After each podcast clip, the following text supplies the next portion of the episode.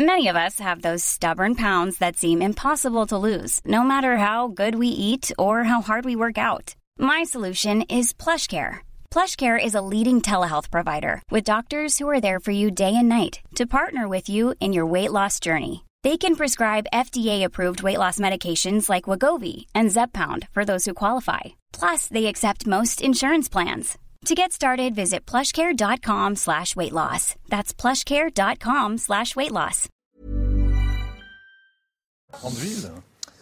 Bonjour à tous et bienvenue hein, ce matin à l'heure des pros. Les temps tragiques reviennent, a déclaré hier soir Emmanuel Macron et certains ont retrouvé dans ce ton du président de la République une forme de lyrisme qui agace parfois ou une amplification qui irrite, une couleur de discours qui teintait déjà ses paroles quand la pandémie de Covid est apparue. Il n'empêche que sur le fond, nous sommes entrés dans un autre monde.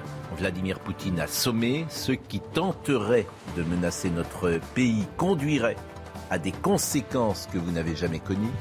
Jean-Yves Le Drian hier soir a rappelé que l'Alliance Atlantique est une alliance nucléaire. Avant d'ajouter sibyllin, je n'en dirai pas plus. Chaque mot compte désormais, chaque déclaration sera décryptée à l'aune des us et coutumes qui régissent les relations internationales. Vladimir Poutine a changé hier soir le cours de l'histoire. Poutine en Ukraine. Est-ce Adolf Hitler en Tchécoslovaquie puis en Pologne? Aucune question ne sera oubliée, fut-elle la plus alarmiste du moment.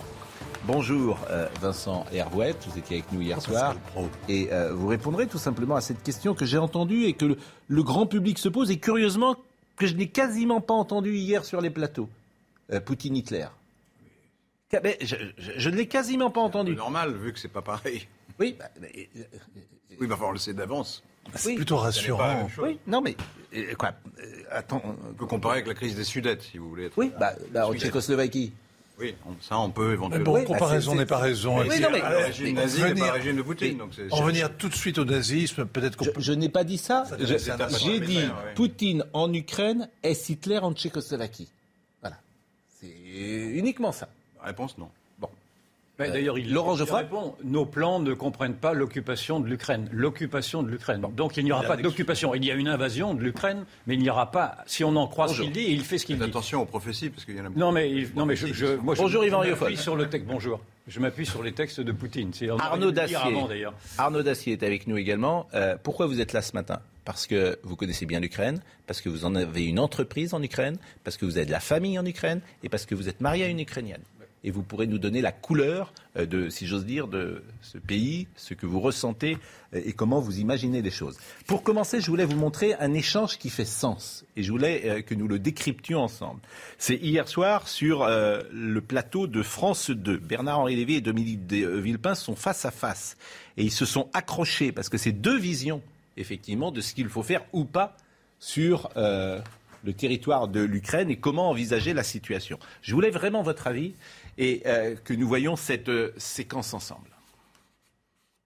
N'oublions pas non plus, Bernard-Henri Lévy, les souffrances, le martyr qu'a connu le peuple irakien, le martyr, la souffrance qu'a connu le peuple libyen. Ce soir, on parle de l'Ukraine. Non, mais, moi, mais moi, je vous parle de la souffrance des peuples et ne l'oublions pas. je vous parle aujourd'hui de N'oublions pas les souffrances que nous avons infligées par des, des, interventions militaires sans issue. Moi, je vous parle des souffrances que, à cet instant même, l'armée de Poutine est en train eh d'infliger. Ne les aggravons pas. Aux civils d'Ukraine. La réponse militaire les aggravera, conduira Vladimir Poutine à surenchérir dans une escalade militaire. Mais, Vladimir Poutine surenchérit sera toujours plus grande que la nôtre. La manière de procéder de Vladimir Poutine, c'est de surenchérir. Tant que Vladimir Poutine ne sent pas de résistance, vous le savez, il avance. Eh bien, la résistance ne doit pas se placer sur ce terrain-là. Nous avons d'autres moyens de l'atteindre. Et, je ne crois pas que la posture sur des plateaux de télévision soit la bonne réponse. Ah ben, écoutez, je suis heureux de vous l'entendre dire parce que je vous vois là dans une posture qui ne me semble pas de nature à apaiser la situation. Bon, au-delà des éléments personnels et la tension qu'on sent entre deux hommes qui on les croyait amis, je les croyais amis, qui manifestement euh, ne, ne s'aiment pas sur le fond. La question de fond, elle est là entre les deux. Lundi, l'intervention va aggraver les choses, c'est ce que dit Dominique de Villepin, et l'autre dit si on n'intervient pas. Quelle intervention il parle militaire Oui. C'est impossible, une possible intervention. C'est pensé qu'il n'existe pas. jour du tout. Non, qu'il n'existe pas. Non, mais, euh, il, faudrait, il aurait fallu prépositionner 200 000 soldats pour pouvoir résister. Laurent Geoffroy, ce que je vous propose, c'est de laisser parler exceptionnellement les experts. Et, l'expert, c'est euh, Vincent Hervouet. Ce, ce, que je vous propose, bon, parce que excusez-moi d'avoir pris la parole, j'étais non, mais je pensais que c'était. Oui, mais en ce moment, euh, Laurent, en ce moment, vous la prenez souvent et beaucoup, et, je vous propose simplement. Vincent, ah, c'est plus à moi qu'on s'en prend. Fait des. Si, vous, le laissez parler, ça serait parfait. En ce moment, c'est compliqué avec vous. Donc, je vous propose qu'on fasse une émission agréable parce que la tension est, dramatique. Donc, je vous propose qu'on fasse une émission agréable. Bon. Euh, la réunion d'un petit conseil de sécurité qu'on appelle une conseil de rédaction entre vous, peut-être Non, mais non, mais bon. Non, mais sérieusement, c'est deux Sérieusement, il y a deux grands Français. Vous venez de voir deux grands Français qui sont dans une posture. L'un qui veut incarner la morale, l'autre qui jabote en faisant plutôt euh, appel à son expertise quand même. Il est diplomate, il a l'expérience des affaires d'État et il sait combien ça a coûté cher nos, gesticulations, notamment en Libye. C'est vrai que c'est un drame ce qui s'est passé en Libye, qu'on a créé un chaos au Sahel dont on ne sortira pas avant 30 ans. Et en Irak, les Américains ont fait la même chose et une génération passera avant qu'on arrive à rétablir un semblant d'ordre et un semblant d'État. Mais donc, ce sont deux Français qui, à la télé, prennent une posture, les Français tels qu'on les aime à l'étranger. Mais il y a un tel décalage depuis 24 heures entre la jactance, entre le discours, entre les, vraiment les superlatifs utilisés au Conseil européen hier soir, et la réalité des sanctions et de l'aide qu'on peut apporter à l'Ukraine. C'est trop tard, c'est trop peu. La messe est dite. Ça va être très compliqué. Et en plus, un espèce de précédent a été créé et on va avoir énormément de mal à remettre le dentifrice dans le tube. On va avoir énormément de mal à recréer cette espèce de désordre établi qu'on appelle euh, l'ordre international, la communauté internationale. J'ai l'impression qu'en creux, tout de même, je serais davantage d'accord avec Villepin qu'avec euh, Bernard-Henri Lévy, dans la mesure où Villepin rappelle les erreurs de l'Occident et l'effondrement de l'Occident, les erreurs de l'Occident. D'ailleurs, il reprend les arguments de, Poutine lui-même, les erreurs de l'Occident au Kosovo, les erreurs de l'Occident en Irak, les erreurs de l'Occident en Syrie, les erreurs de l'Occident en Libye, les erreurs de l'Occident en règle générale, et plus généralement, il reprend le mépris, euh, le mépris invraisemblable que, l'Occident a tenu vis-à-vis de ces pays-là qui aujourd'hui se vengent, et singulièrement la Russie. Je ne sais pas ce que vous en pensez, mais je pense que le, réflexe de, Poutine, que je n'ai pas vu venir, en effet, moi j'étais de ceux qui pensaient qu'il ne franchirait pas cette ligne rouge, cette ligne rouge s'explique malgré tout par 20 ans d'humiliation systématique notamment des Américains. Oui, alors, le seul juste, la seule réserve que j'ai par rapport à, à, ce que dit Dominique de Villepin en l'espèce, c'est qu'il incrimine, si on parler simplement, il accuse euh, Bernard-Henri Lévy d'avoir été un, bout de feu, d'avoir été un incendiaire en Libye, et c'est vrai, et c'est vrai. Et les, on ne compte plus le nombre, le, le dégât. Sauf que là où on n'est pas intervenu, ça a été pire. Euh, donc euh, là où on est intervenu, on n'est pas d'accord. là où on a été intervenu, ça a été rude, mais quand on n'est pas intervenu, vous savez pas ce qui serait, serait passé si on n'était pas intervenu. Non, mais, a posteriori, a posteriori, on se dit qu'on aurait très bien pu dire, à, on aurait pu dealer quelque chose avec euh, avec Kadhafi qui était vieillissant et sa fin de règne était plutôt ouverte par rapport. Laurent Geoffrin et Arnaud Dacier. juste une chose, c'est que euh, Villepin était, si je me souviens bien, secrétaire général de l'Élysée quand la France s'est lancé dans la guerre au Kosovo, mm. au mépris de la charte de l'ONU, au mépris de la charte de l'OTAN. Sans, euh, donc, euh, donc il balaye devant sa porte, c'est ce que vous Oui, bien sûr, vous avez raison. Il balaye devant sa porte, c'est ce que vous voulez Oui, c'est-à-dire que l'un et l'autre sont lancés dans les aventures militaires. Laurent, bon, Laurent Geoffrin. C'est une vision de l'histoire qui est totalement truquée, ce que vous racontez, l'humiliation de. Mais j'ai pas, pas dit ça, c'est euh, Yvan Riffol. Pourquoi une vision de l'histoire truquée? Parce que la vraie question de fond, c'est qu'il y a autour de la Russie un certain nombre de nations et de peuples qui ne veulent pas vivre sous le régime poutinien. C'est ça le fond de l'affaire. Et c'est pourquoi ce n'est pas l'OTAN qui les a obligés à adhérer à l'OTAN. C'est eux qui ont demandé, parce qu'ils veulent être protégés contre l'impérialisme russe, dont ils ont l'expérience historique en profondeur, que ce soit sous Staline ou avant. Et donc, il, tout le monde est d'accord avec Laurent Geoffrin, pour le coup. Arnaud Dacier. donc, donc, la question de savoir si on humilie la Russie ou pas, c'est pas la question. Vous ne contredisez pas ce que je dis. Si, parce que vous dites c'est de la faute. Je ne me vois pas Vous dites c'est de la faute de l'OTAN, de l'Occident qui n'a pas fait. Oui, c'est de la faute. C'est en effet de la faute des Américains d'avoir voulu faire croire que l'Ukraine s'ouvrirait à l'OTAN, alors que l'on sait très bien que l'Ukraine ne peut pas s'ouvrir à l'OTAN.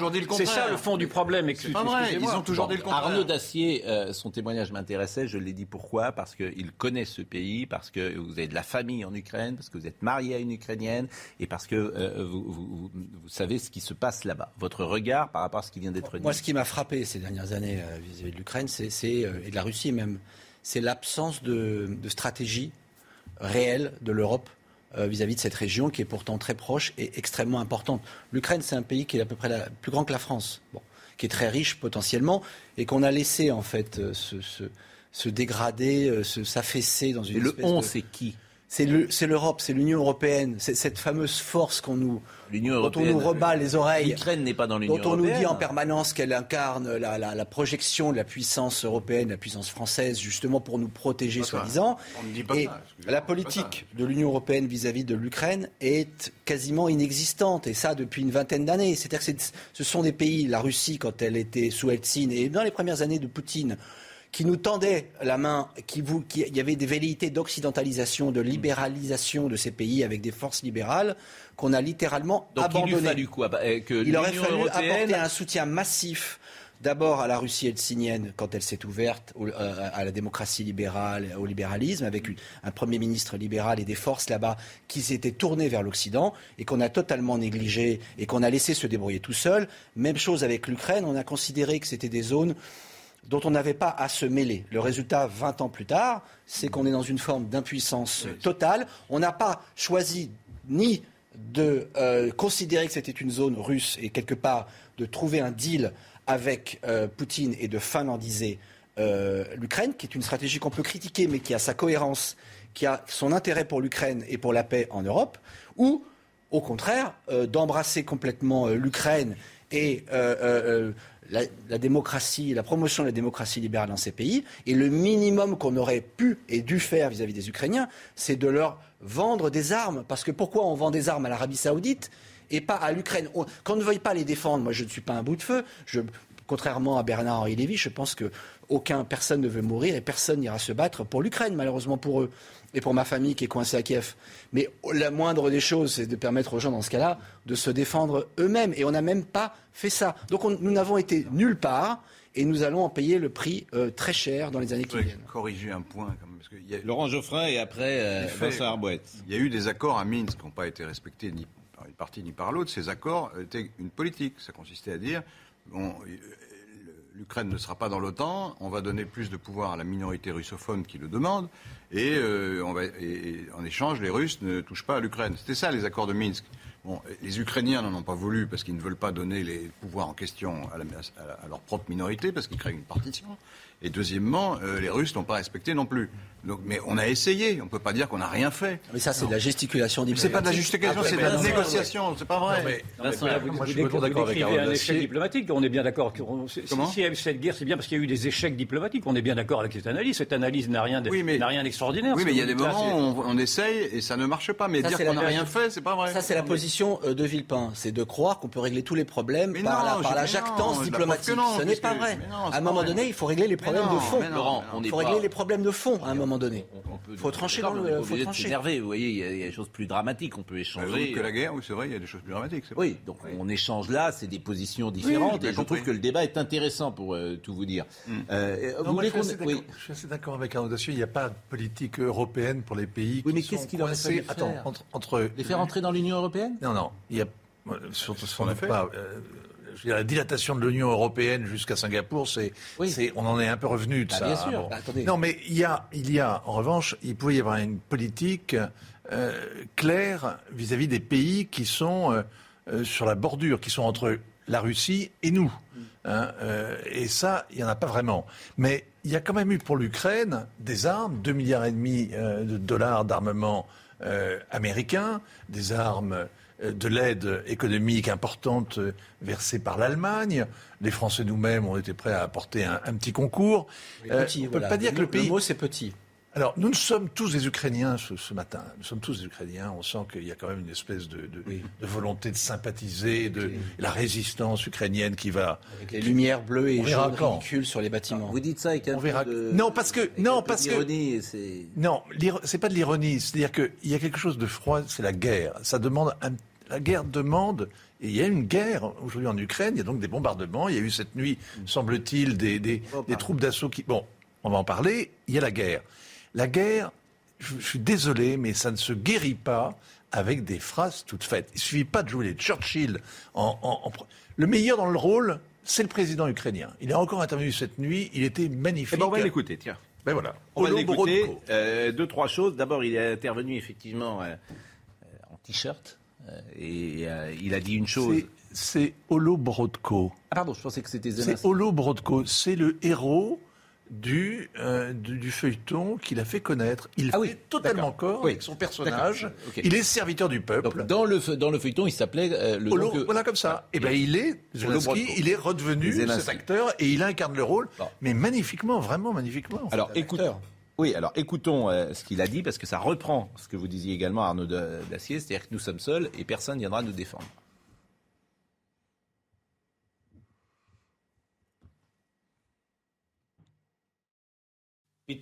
Je suis reconnaissant envers chaque nation qui aide l'Ukraine de manière concrète, pas seulement en parole, mais de manière concrète.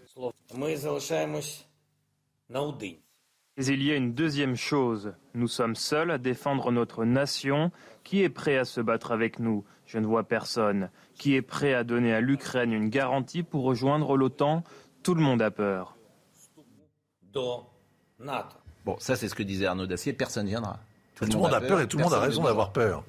Mais ce que, ce que, cette crise révèle, comme toutes les crises d'ailleurs, c'est un révélateur de ce que nous sommes. Et ce que nous sommes, nous, l'Occident, aujourd'hui, c'est une puissance déclinante. C'est la puissance déclinante des États-Unis, qui, on a vu la débâcle notamment à Kaboul très récemment. C'est la puissance déclinante de l'Union européenne. Et c'est la puissance déclinante plus généralement d'un monde libre qui, qui s'est désarmé volontairement et qui n'est plus capable aujourd'hui même d'aller en renfort d'un pays qui serait réclame de, de nos démocraties. C'est vrai? Non, oui, mais je, je suis. Ah ben, la puissance moi, déclinante. Je, je pense que l'Europe n'a jamais été une puissance. C'est un basculement civilisationnel. L'Union européenne, l'Union européenne n'a jamais été une puissance. C'est un rêve français que euh, on allait pouvoir déployer comme ça notre puissance en servant du, du relais européen. Ça n'a jamais été le cas. Les autres n'en voulaient pas. La seule, la seule façon dont ils conçoivent leur, leur défense, c'est d'être des otaniens, c'est-à-dire d'être aussi les otages des États-Unis. Et les États-Unis, dans cette affaire, regardent de loin. On peut même dire que le président Biden a donné plusieurs, plusieurs feux verts à Vladimir Poutine en disant qu'il n'interviendrait pas si euh, qu'il n'interviendrait jamais, d'abord. Hein. Oui, alors il faut, faut, décrypter cette phrase, parce que les gens peuvent imaginer que Biden volontairement a, laissé Poutine faire ce qu'il a fait. Il y a d'abord un principe, il y a d'abord un principe de la guerre froide. Il y a un principe de la guerre froide qui a toujours été respecté, c'est qu'en aucun cas un soldat otanien ne devait se trouver au contact d'un soldat russe. Eh Jamais. On prenait des Cubains, des Sudaf, hmm. on prenait des gens qui faisaient la guerre pour nous. Mais le, mot, le mot feu vert que vous avez employé. Alors, le mot feu vert, c'est que le président Biden a fait à plusieurs reprises des déclarations ou des gestes politiques qui donnaient à Vladimir Poutine le sentiment. J'ai entendu bien, mais volontairement ou pas? Bien sûr, volontairement. Quand le président Biden. Quel est l'intérêt de Biden Quel est l'intérêt de Biden? Mais qu'il n'a pas l'intention d'envoyer les troupes en Europe. Qu'il n'est pas question d'aller en Europe se battre pour l'Ukraine. Mais ah, il faut bien le droit d'intervenir. Vous comprenez le sens de ma question. La, ma, question, vous, vous, sous-entendez que ce serait l'intérêt de Biden que Poutine intervienne en Ukraine? C'est l'intérêt politique de Biden. C'est comme ça que vous, vous l'interprétez. Bah, le mot feu vert. Est-ce que la question de la, source quand la guerre sera finie, quand la guerre sera finie, que les archives seront ouvertes, on saura peut-être quelle était la véritable intention de Biden. Alors, ben, donc il y a quelque chose, il y a un sous-texte. Je suis incapable de vous dire si c'est la sénilité d'un politicard qui a été élu trop tard, mm. ou si c'est le complot de l'État profond américain, ou si c'est simplement un piège. Est-ce que je peux poser une question Est-ce que je peux poser à Vincent une question Je pense à nos amis qui nous écoutent et qui ont besoin d'un. Est-ce que je peux poser une question à Vincent Elle n'est pas gratuite. Elle est gratuite. Il suffit de comprendre. Il suffit de comprendre que, que, la Russie est une puissance nucléaire, que ça se passe aux, marches de la Russie. Les États-Unis n'ont pas l'intention d'aller déclencher une guerre de grand style ouverte avec des blindés et, de l'aviation euh, à cet endroit-là. ils ne sont, pas obligés de le dire. Ils ne sont pas obligés de le dire. On ne sort de l'ambiguïté qu'à son détriment. Pourquoi dire nous n'interviendrons pas euh, ça apporte quoi? À mon avis, c'est juste une question de politique intérieure. Parce que si on laisse entendre qu'on intervient et qu'on C'est de la politique intérieure américaine. C'est de la politique intérieure américaine. Biden est déjà très impopulaire. Il sait très bien que les Américains euh, ne veulent pas aller se battre en Ukraine. ils ne savent même pas où c'est euh, d'ailleurs. et il envoie juste un message au peuple américain ne vous inquiétez pas, je ne vais pas vous entraîner dans la guerre. Et il sacrifie euh, joyeusement euh, l'Ukraine au passage. Moi, je voudrais m'interroger sur les ressorts euh, officiels de ce conflit. On sait qu'en 1991, promesse avait été faite aux Russes que l'OTAN ne s'installerait pas, en tout cas en Ukraine. Je crois comprendre que Poutine a demandé des garanties à Joe Biden que l'OTAN ne s'installerait pas en Ukraine et que les réponses qui ont été apportées à Poutine n'ont pas été satisfaisantes. Je voulais savoir si oui ou non euh, Biden a joué sur les deux tableaux, a été ambigu dans sa promesse que, l'OTAN ne s'installerait pas en Ukraine, ce qui semble être le prétexte à l'intervention de Poutine. Dans l'histoire ukrainienne, il y, a, un angle mort, il y a un aspect de la question qui est complètement fou, c'est que personne de sensé ne peut imaginer qu'un pays dont un territoire, la Crimée, un autre, le Donbass, sont occupés ou sont en conflit, plus ou moins gelés, puissent intégrer l'OTAN. D'accord. Il n'est pas question, il n'est, je veux dire, mais est-ce que Biden, connaît très bien Est-ce que, est que l'on sait si Biden s'était engagé à cela ou pas C'est ça ma question. mais non, qui est essentiel. La ils ont laissé ouvert, ils veulent laisser entrouvert la porte au nom donc, de, il y avait une ambiguïté. Donc il y a eu une ambiguïté. du droit des peuples à adhérer aux ce que je disais tout à l'heure. Il y a une ambiguïté de Biden. Donc Biden, ce que je veux dire par là, c'est que Biden aussi. Alors il y a une responsabilité incontestable et dramatique de Poutine, mais est-ce qu'il n'y a pas non plus une responsabilité de Biden? Je voudrais comprendre ce problème. Le coupable, c'est la essentielle, dit Le coupable, c'est Poutine. Oui, mais ça, aucun doute. Et le co-responsable s'appelle Biden. Et la curiosité, c'est que Joe Biden connaît très bien l'Ukraine. Mais pourquoi C'est la question, depuis hier, on tourne autour de cette question que je trouve essentielle. Quelle est la motivation? Eh bien, je vous en trouve des tas. Ils, détestent, ils se détestent. D'abord, les deux hommes se détestent. Il l'a poussé à la, faute. La plus simple. Bon, la deuxième chose, c'est une stupidité sans nom. Oui. Des deux côtés. Oui, non, bon, je sais pas. Ils se sont vus à Genève au mois de juin dernier long entretien entre les deux hommes. Euh, Biden est arrivé même trois jours avant, il est arrivé lundi après-midi pour le mercredi après-midi. Et puis euh, euh, Poutine est arrivé et ils se sont vus pendant trois heures en tête à tête. Premier tête à tête et le dernier tête à tête. À ce moment-là, qu'est-ce qu'il met sur la table? Il y avait non pas le déploiement de 100 000 hommes à la frontière ukrainienne, qui était déjà en cours. Ça avait déjà commencé l'an dernier. Bon, mais ça, on n'en a même pas parlé. C'est même pas évoqué d'ailleurs. Ce dont il parle, c'est d'un accord de sécurité derrière lequel les Russes courent depuis 30 ans. Ça dont il parle. Ça ne se fait pas, ça ne s'est pas fait cet automne, cet hiver. Il y a eu des échanges, une proposition russe, récusée par les Américains, une autre proposition russe, tout ça par écrit, tout ça long, tout ça documenté, épais. Ça n'a pas marché. C'est ça ce qui s'est passé. Bon. Moi, j'ai le sentiment, j'ai le sentiment que si la parole tourne, Yvan. Si Trump avait été encore au pouvoir aujourd'hui, j'ai le sentiment que cette situation n'aurait pas eu lieu. Je dis ceci parce que j'ai entendu Trump se féliciter de la réaction de Poutine. Enfin, j'ai entendu ça hier ou avant-hier. Il a trouvé que Poutine avait bien réagi. Donc, il était plus en empathie avec Poutine. Et ma question est est-ce que si Trump, hypothèse, on ne peut pas répondre naturellement, mais enfin, c'est pour appuyer sur les responsabilités de Biden. Il me semble que Biden a une grosse responsabilité et que peut-être que la politique de Trump. Réponse de Vincent Herouet la politique des Républicains, en tout cas, était moins belliqueuse. Pendant les quatre ans où il était au pouvoir, Donald Trump a plus facilement discuté avec le Nord-Coréen qu'avec le maître du Kremlin. Il n'a pas pu, il n'a pas, il a rien pu faire avec la Russie. Pourquoi? Parce, que la presse, le Congrès, Parce les, le FBI, tout le monde le soupçonnait d'avoir parti lié avec Poutine. Donc, il était totalement paralysé. Il était impuissant dans ce dossier. Il n'a rien fait. On va marquer une pause. Euh, quand je dis euh, qu'il était tenu, que Trump euh, bah, beaucoup de, raconté. Voilà, beaucoup ont imaginé que l'élection de Trump était liée à la Russie. Oui, mais ça, ça, ça, je veux dire, euh, l'enquête du FBI est allée à son, à son terme. On sait que c'est faux. C'est absolument pas le, les, les, les, petits, euh, euh, comment est-ce qu'on appelle ça déjà, les trolls russes, les usines à trolls qui ont fait l'élection de Donald Trump. C'était faux. De même, l'histoire de vidéos porno où qui aurait été tourné dans un hôtel de Moscou et qui aurait permis, comme ça, au KGB, l'ex-KGB de tenir hein, Donald Trump, c'est aussi une histoire on va marquer une pause. On va marquer une pause. On va marquer une pause. Je vous jure, je vais vous donner la parole, Laurent Geoffrin. Je trouve que c'est intéressant euh, d'échanger. Euh, non, donnez votre temps de parole. Euh, on, parlera, pour tout vous dire, dans la dernière partie aussi des Césars. Et on parlera également de Fabrice Lucchini qui chez Philippe Labro euh, dimanche sur C8. Donc on parlera d'autres choses parce qu'il faudra quand même qu'on s'aère un peu parce que ces discussions sont ruines. Mais c'est vrai que notre discussion, ces 20 premières minutes, je les ai trouvées très intéressantes. À tout de suite. Rendez-vous avec Jean-Marc Morandini dans Morandini Live du lundi au vendredi de 10h30 à midi. Vincent Hervouet est avec nous, Arnaud Dacier est avec nous euh, également. Et, je rappelle qu'Arnaud Dacier a eu une entreprise en Ukraine et a des liens avec l'Ukraine, des liens euh, familiaux. Et c'est pour ça que votre témoignage nous intéressait. Jean-Yves Le Drian a parlé euh, ce matin. Il a également parlé hier soir. Je voudrais d'abord ce qu'il a, ce qu'il a dit hier. Je vous ai interrogé hier soir et vous n'avez pas paru surpris par ce qu'il avait dit. Ah mais je suis dit... surpris qu'il parle. Oui, mais sur l'alliance nucléaire. Et il y a quelque chose que de très sibyllin dans ce qu'il dit lorsqu'il dit je n'en rajouterai je n'en dirai pas plus. Écoutez Jean-Yves Le Drian, euh, qui est euh, le ministre des Affaires étrangères. Il rend avec ses engagements, il rend aussi avec euh, ses engagements personnels qu'il fait avec les uns et les autres. C'est un cynique et c'est un dictateur. Vladimir Poutine doit aussi comprendre que l'Alliance Atlantique est une alliance nucléaire. J'en dirai pas plus. Bon, peu ridicule. Je peux dire un mot? Non, mais ça m'intéresse de décrypter, moi.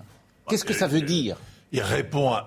Poutine a fait quelque chose qui est extravagant, c'est que non seulement il a agi en, poussant ses blindés hmm. euh, en, Ukraine, mais en plus, dans sa déclaration la nuit d'avant, il est carrément menaçant. Oui. Et il parle du nucléaire. Deux fois. Deux fois dessus. Deux fois. Alors, c'est quelque chose, c'est indicible. Par définition, vous avez des armes nucléaires, vous n'en parlez pas. Ça change la donne. Vous êtes dans une autre catégorie du jeu. Vous n'êtes pas un, acteur politique comme les autres à partir du moment où vous avez la possibilité de raser la planète. Vous êtes, vous êtes tenu à une forme de responsabilité particulière. Il est très étonnant que Poutine évoque le feu nucléaire et il est très curieux que le ministre français lui réponde sur le même ton. Arnaud pas traiter d'assassin ou, traiter de dictateur un homme n'est pas vraiment du langage diplomatique. Poutine, euh, évoque le feu nucléaire parce que je crois qu'il a peur. Il sait que là, euh, au niveau des forces militaires dont il dispose, il est au maximum de ses capacités en essayant de manger le gâteau ukrainien. C'est un effort considérable. C'est pour ça que moi je ne crois pas du tout qu'il ira beaucoup plus loin que Kiev, simplement parce qu'il n'en a pas les moyens militaires. Euh, les équipements russes sont nombreux mais un peu vieux. Euh, bon, les, soldats russes euh, se battent, savent se battre, et bon.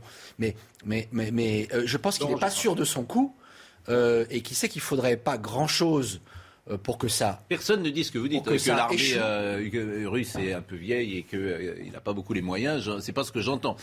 mais c'est pas, ça n'est plus ce que ça a été. voilà, et ils, la tiennent, ils tiennent Sauf que les défilés du 1er mai sont plus impressionnants avec Poutine qu'ils ne l'étaient sous Brejnev. Parce qu'ils montrent leurs meilleurs équipements. Ils en ont évidemment. Laurent Geoffrin. Mais je pense qu'il a peur effectivement d'une résistance et d'une réaction et que donc il essaie de faire tout ce qu'il peut pour pour pour. Laurent Geoffrin. Je pense que ce, que veut dire Le Drian, c'est qu'il y a des pays autour de la Russie qui sont dans l'OTAN. L'OTAN étant une puissance nucléaire, c'est rappelé, sans le dire, que c'est dangereux si jamais il lui prenait l'envie d'aller euh, agresser ces pays-là. Quand vous allez dans les pays baltes, je suis une fois, mais c'est très spectaculaire parce que c'est une bande de terre. les Russes sont à, 15 km. Et donc en, 10 minutes, ils peuvent envahir ces, ces trois pays, ce qu'ils avaient fait déjà dans le temps. Euh, je voudrais revenir à ce propos un peu en arrière sur la décadence supposée de l'Occident et des démocraties. Il faut quand même revenir euh, à ce qui se passait il y a 30 ans. Il y a 30 ans, les Russes étaient euh, en Allemagne, ils étaient dans tous les pays de l'Est. Entre-temps, l'Occident, soi-disant décadent et faible, a pris dans l'Union européenne la, majorité des pays qui étaient auparavant dans le pacte de Varsovie, sous la coupe des Russes, et deuxièmement, a mis dans l'OTAN une, grande partie de ces pays-là, à commencer par les pays baltes, euh, la Roumanie, le, je crois que la Moldavie, me semble, enfin, il y a, tous ces pays-là sont dans l'OTAN. La Hongrie, les Tchèques, les, les, Tchèques, etc. Tout ça sont dans l'OTAN. Donc stratégiquement, c'est nous qui gagnons là, sur le moyen terme. C'est pas du tout les Russes.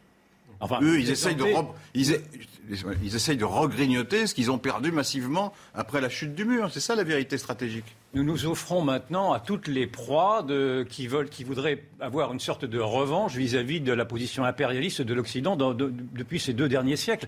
Nous, nous montrons que nous ne nous battrons pas. Nous ne nous battrons pas. Nous n'enverrons pas de soldats sur place. Nous ne, nous ne, riposterons pas. Pour l'Ukraine, mais pas pour les autres pays. Nous, ne riposterons, nous ne riposterons pas. Pas non pour les autres pays. Non seulement pas, pour les autres pays qui sont dans l'OTAN. S'il te plaît. Nous ne riposterons pas à, la Russie. Nous ne riposterons pas à la Chine. Nous ne riposterons pas à l'islam radical. Nous ne riposterons pas. Nous sommes pieds et poings liés parce que nous sommes désarmés moralement et nous sommes désarmés militairement. Et vous n'appelez pas ça une décadence. Moi, je veux bien. Moi, j'appelle ça un déclin épouvantable. Et c'est ceci, moi, qui m'effraie. C'est le visage que l'on donne de ce que nous sommes depuis maintenant 20 ou 30 ans. Et d'ailleurs, j'aimerais bien qu'on en discute un peu dans les débats, parce que ce n'est même pas un sujet qui est abordé, non, non, et non plus d'ailleurs dans le débat sur la présidence. La décadence de l'Occident, on fait que parler de ça? Éric Zemmour, c'est au cœur de sa présidence, de sa campagne. C'est pris par Éric Zemmour, qui passe pour un farfelu, un farfelu pour ceux qui ne veulent pas l'entendre. La décadence de l'Occident. Et vous, vous parlez que de ça Toujours à chaque fois C'est un de vos thèmes favoris, donc il est au cœur de la campagne. Et on peut. Je ne représente pas encore l'opinion générale. Nous sommes quelques-uns, effectivement, à mettre en alerte, mais j'aimerais qu'avec ce qui se passe aujourd'hui, on voit ce qui se passe dans la réalité. On ne peut pas nier vous avez raison sur les avancées stratégiques de l'Europe euh, ces dernières décennies, mais là, on ne peut pas nier la faiblesse criante euh, de l'Europe dans cette affaire. Euh, c'est pas moi qui le dis, le, chef d'état-major de l'armée de terre allemande ah a reconnu il y a deux, jours qu'il ne pouvait proposer aucune option au gouvernement allemand. Euh, l'armée française est déjà étirée au maximum de ses capacités en se battant contre des quelques milliers de terroristes au Mali. On n'a pas la capacité d'aller se battre contre les Russes, même si on en avait l'intention. On a une semaine de munitions. on n'en a aucune intention, mais, même si on avait l'intention d'aller se battre, on est dans l'alliance Atlantique. Donc, euh, c'est là où la crise se pose pour l'Alliance Atlantique.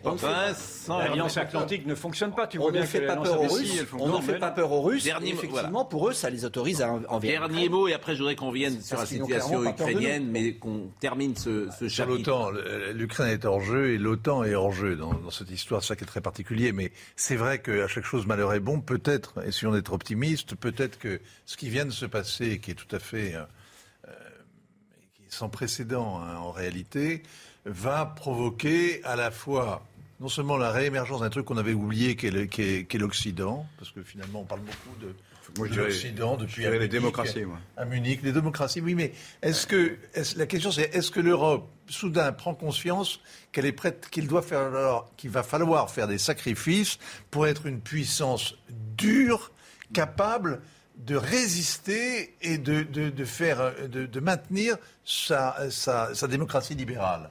Est-ce que les Européens sont prêts à payer le prix pour garder euh, leur, euh, leur valeur et leur démocratie libérale. C'est la thèse que développe Macron qui prend prétexte de ceci d'ailleurs pour euh, alimenter sa campagne électorale de dire qu'il faut une Europe souveraine. Il reprend ce mot-là en disant que l'Europe pour l'instant est affaiblie. Moi, je n'y crois pas. Ce que l'on voit apparaître, ce n'est pas la souveraineté de l'Europe, ce n'est pas une demande de souveraineté de l'Europe, c'est au contraire une demande de, de, souveraineté des, des, pays indépendants. Évidemment, vous êtes anti-européen, c'est normal. De réveil nationaliste, paradoxalement. Est-ce que ce que je ne vois pas Macron, d'ailleurs, il me semble Parce que, bon, euh, écoutons, euh, Jean-Yves Le, Drian, je voudrais vraiment qu'on n'émaille pas notre discussion de petites remarques comme ça.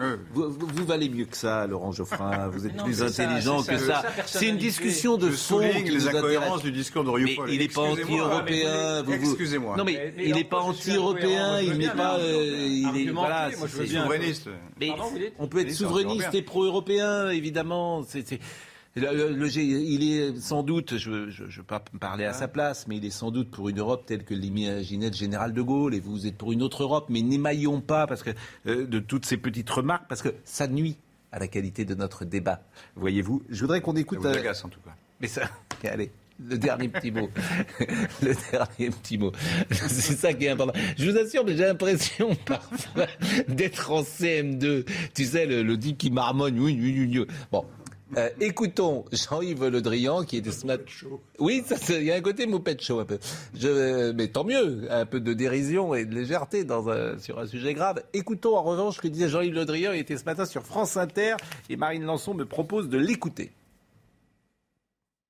pense que la sécurité du président Zelensky est un élément euh, central de ce qui se passe maintenant et nous sommes euh, en situation de pouvoir euh, l'aider si nécessaire, mais il importe qu'il tienne sa place. Je suis très frappé du, du sang-froid du président Zelensky de, la maîtrise de ses propos et de la manière dont il s'adresse à son peuple. Je suis aussi très frappé du, courage du, peuple ukrainien et de sa détermination à, refuser euh, cette occupation.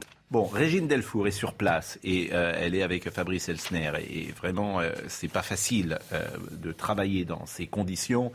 Et évidemment, elle, n'est pas à Kiev, bien sûr, où c'est impossible aujourd'hui d'aller jusqu'à Kiev, mais elle est à, à la frontière, Médica, euh, je pense. Et je ne sais pas si elle m'entend d'ailleurs, Régine Delfour. Et je voulais savoir si elle euh, la situation est, sous contrôle euh, à, la frontière et si surtout elle croise, elle a vu beaucoup d'Ukrainiens qui tentent de, de quitter le pays. Bonjour Régine. Manifestement, la liaison euh, n'est pas en place, mais on va pouvoir euh, l'établir dans quelques secondes. Alors, je voudrais qu'on réécoute également ce qu'a dit Vladimir Poutine, euh, cette menace, parce qu'elle était très importante hier, et je voudrais vraiment que vous répondiez à cette question. je disais bah, Poutine en, en, Ukraine et Hitler en Tchécoslovaquie, puis en Pologne. Parce que, évidemment qu'il y a une inquiétude. Je vous ai déjà posé la question hier soir. La prise de décision est-ce qu'il est seul Et évidemment, c'est, difficile de répondre à cette question. Euh, l'arme nucléaire, est-ce que c'est lui qui décide seul? Ce qui peut quand même faire peur si on a affaire à quelqu'un qui euh, a perdu le sens commun. Écoutez ce qu'il a dit. À ceux qui tenteraient d'interférer avec nous, et plus encore de menacer notre pays, notre peuple, ils doivent savoir que la réponse de la Russie sera immédiate et conduira à des conséquences que vous n'avez encore jamais connues à ceux qui tenteraient d'interférer. Par définition, l'OTAN, la France interfère. Hier, elle, elle, a pris la parole, le président Macron avait derrière lui le drapeau ukrainien. Ce n'est pas rien. Donc quand j'entends Vladimir Poutine dire la réponse sera, euh, aura des conséquences telles que euh, euh, vous n'avez jamais connues, je peux être inquiet. Vous, manifestement, vous ne l'êtes pas, Vincent Hervouet. Bah, il y a deux choses. Il y a d'abord en général, la possession de l'arme nucléaire rend raisonnable. Je Vous l'avez dit tout à l'heure. Non, non, je n'avais pas dit ça. Euh, mais quand, euh, quand Mao Tse-tung, quand les Chinois euh, qui flanquaient la frousse à, tous leurs voisins ont eu l'arme nucléaire, on avait de quoi paniquer. En réalité, il y a une forme de raison qui vient, une forme de sagesse qui est liée à la possession de l'arme nucléaire personne ne s'en est jamais servi. C'est pour ça que c'est très étrange que. attendez, personne attendez, ne s'en est jamais servi que personne ne s'en servira. Si les Américains s'en sont servis la première fois. Oui. Si les Russes s'en servent, ils reçoivent immédiatement la même chose. Hein. Oui, personne n'envisage ça. Ce serait un Écoutez, il, faut, il faut quand même raison garder. Personne n'envisage ça. Ce qui se passe, c'est qu'il y a une intervention en Ukraine. On ne sait visiblement les Russes. C'est lui qui dit ça. Attendez, attendez. Les Russes veulent imposer un régime qui leur soit soumis. Ils veulent remettre en scène les, vieux Victor, les, les, et se débarrasser de l'équipe en place. Hein c'est l'ancien président Les anciens présidents euh, qui ont été débarqués à Maïdan. Il veut faire un tour de. Je ne sais pas si, je sais pas s'il si, ira. Bon, vous n'y croyez pas en fait. Je n'y crois pas du tout. Non, euh, non, je crois pas. Du non, mais, mais personne ne croit jamais au pire. Non, mais encore une fois, il. Euh, personne ne croit jamais au pire. Non, mais le pire n'est jamais décevant. Mais attendez. Oui, mais personne ne croit. Mais euh, je, vous rappelle, quand je dis. jamais décevant. Euh, on, peut, on peut. Mais non, mais attendez, il y a d'autres armes. Attendez, expliquez. Pardonnez-moi. La deuxième chose, c'est que ça fait un an et demi que Poutine exhibe des armes nouvelles, des armes foudroyantes, des armes, des, des, missiles hypersoniques, des trucs qui partent du fond de la mer et qui, euh, et qui gagnent les étoiles, des missiles qui se baladent et qu'on peut pas on ne peut pas bloquer avec un dôme d'acier ou avec des, des batteries antimissiles il a trouvé la parade. Il est très fier de, cette, cet outillage. Il ne s'en est jamais servi.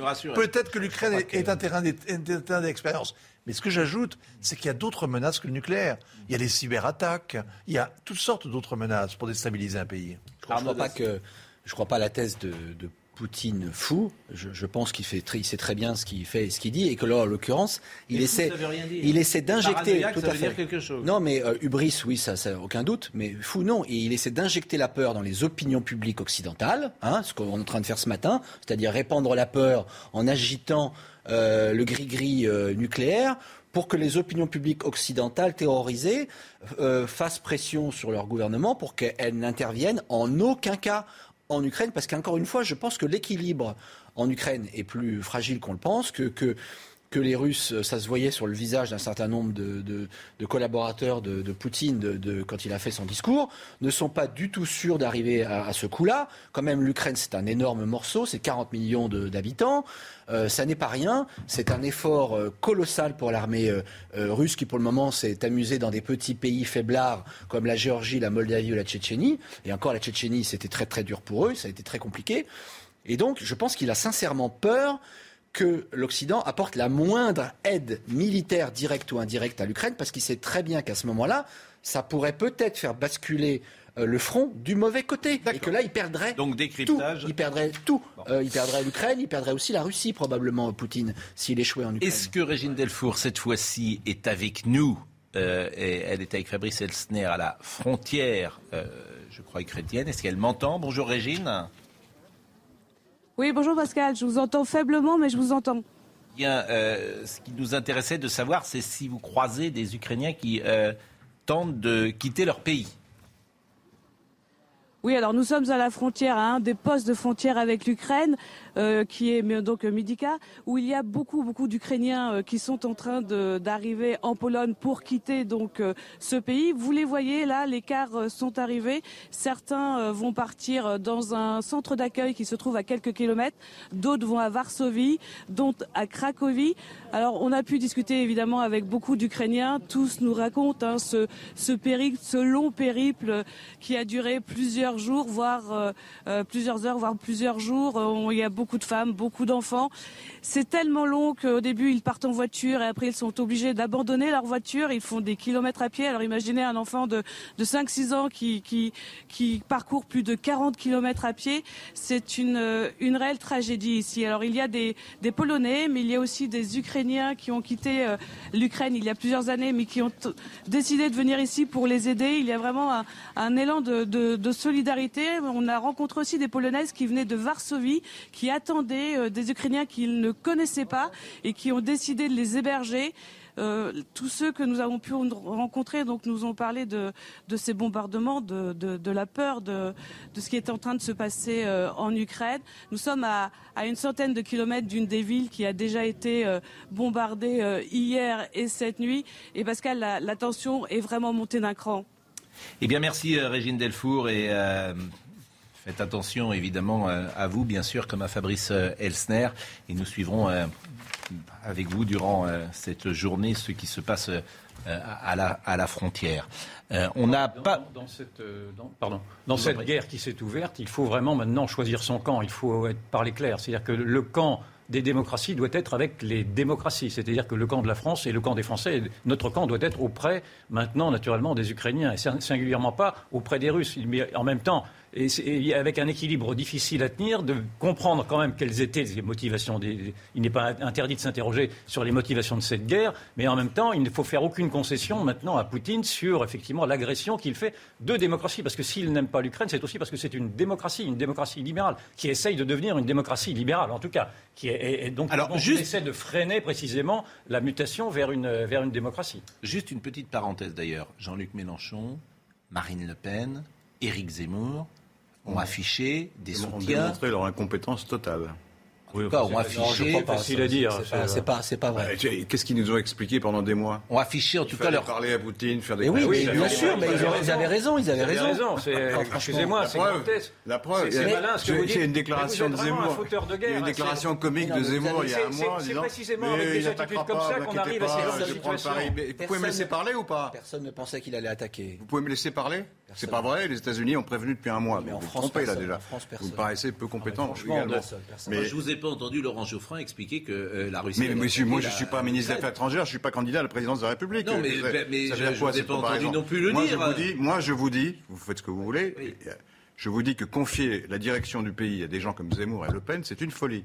Ils n'ont rien compris à ce qui s'est passé, ils ne savent pas qui est Poutine, et ils sont du côté des ennemis, et ils critiquent les alliés. C'est ça leur position. C'est une position qui est totalement contraire aux intérêts de la France, alors même qu'ils se présentent comme étant des nationalistes. Non, ils avaient, ils avaient raison. Voilà ce qu'on risque maintenant avec eux. C'est pas vrai. Ils avaient raison de vouloir parler à Poutine. Mais on parle à Poutine, simplement il vous insulte non, on n'en parlait pas. En, on Il ne dit lui-même qu'il a été humilié. Il faut écouter ce qu'il a dit. Il a fait un texte disant d'ailleurs, je, je, vous prenez, oui, pourquoi cette façon insolente de, Pourquoi cette façon insolente Mais non, je ne dis pas qu'il a toujours dit la vérité. Je dis qu'il faut lire ce que dit Poutine. C'est tout. Comme il fallait lire Mein Kampf avant. Il y a deux, il y a deux, il y a Arnaud Dacier et Zemmour a oublié de le faire. Il n'y a que deux positions cohérentes dans cette affaire, et je pense que soit vous êtes. Mais il y a eu un soutien. Soit vous, vous, vous, soit vous considérez que l'Ukraine, la Biélorussie, c'est l'espace historique russe et que ça se respecte et que donc il faut discuter avec Poutine et il faut finlandiser la Biélorussie et finlandiser l'Ukraine, ce qui est une position euh, raisonnable, euh, réaliste, euh, qu'il aurait fallu prendre de manière nette. Et là, je pense qu'on n'aurait pas eu de guerre. Et quelque part, peut-être que l'Ukraine aujourd'hui pourrait suivre un chemin vers une forme de démocratie libérale et de prospérité euh, euh, voilà, dans une forme de neutralité à la finlandaise ou à la suisse, soit. Euh, Mais ça, le peuple ukrainien n'a pas envie de ça. Soit vous vous mettez le peuple ukrainien, il veut surtout la paix et la prospérité, et, et, et, voilà. Et il veut pas de l'affrontement avec les Russes. La moitié, si ce n'est les trois quarts, les trois quarts des, mais, mais, mais les trois quarts des Ukrainiens, les trois quarts des Ukrainiens ont de la famille en Russie et réciproquement. C'est le même, c'est quasiment le même peuple. Mais il a-t-il il n'a pas le choix en fait. Je, vois votre lucidité, c'est pour ça que les, c'est pour ça que les Ukrainiens ont viré le président pro-russe. C'est parce qu'ils sont pro-russes en fait. au fond. Ils ont viré un régime corrompu. Ce n'est pas la. Pas seulement, c'est parce que c'est au moment où il a choisi de se rapprocher de vous avez raison de, dire qu'ils ne veulent pas de ce régime. Ah les, bah, Ukrainiens ne veulent pas. Vous vous trompez, Non, mais il y a une différence entre le régime politique et l'espace géopolitique dans lequel vous êtes. Euh, la Suisse et la Finlande sont des démocraties libérales, que je sache. Voilà, mais je pense qu'il justement, il fallait accorder aux Ukrainiens. Intéressant. La il fallait, d'acier est intéressant. Il fallait accorder aux Ukrainiens le droit d'être, de vivre dans une démocratie libérale, capitaliste, qui, qui prospère, mais être désarmé et, et, finlandisé sur le plan militaire et géopolitique. merci mais c'était le deal qu'on aurait peut-être pu chercher à avoir avec Poutine. Peut-être que Poutine ne l'aurait pas accepté, mais c'est le deal qu'il fallait chercher. Moi, je trouve que c'est une excellente question. Vincent Hervouet. Est-ce que quelqu'un a tenu ce discours de vérité euh, euh, à, Zelensky? Eh bien, il paraît que oui. Euh, mais je ne voulais pas l'entendre. Il y, a un paradoxe, bon, c'est que parler de la démocratie ukrainienne. Je ne dis pas que c'est un modèle. Non, non, moi non plus, personne. On part avec, avec Il a été élu, Zelensky, à la fois parce qu'il jurait de lutter contre la corruption, Malheureusement, on a découvert ensuite qu'il avait des intérêts en Russie, qu'il avait planqué une partie de ses économies, des villas de 4 millions d'euros, etc. Et que son argent passait par Chypre. Mais bon, donc il n'était pas lui-même blanc-bleu. Hein. Le, chevalier blanc était euh, légèrement... Euh, avait euh, une culotte un peu souillée.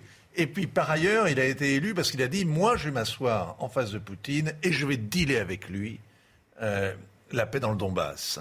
Sauf que quand il a essayé de pacifier cette question du Donbass.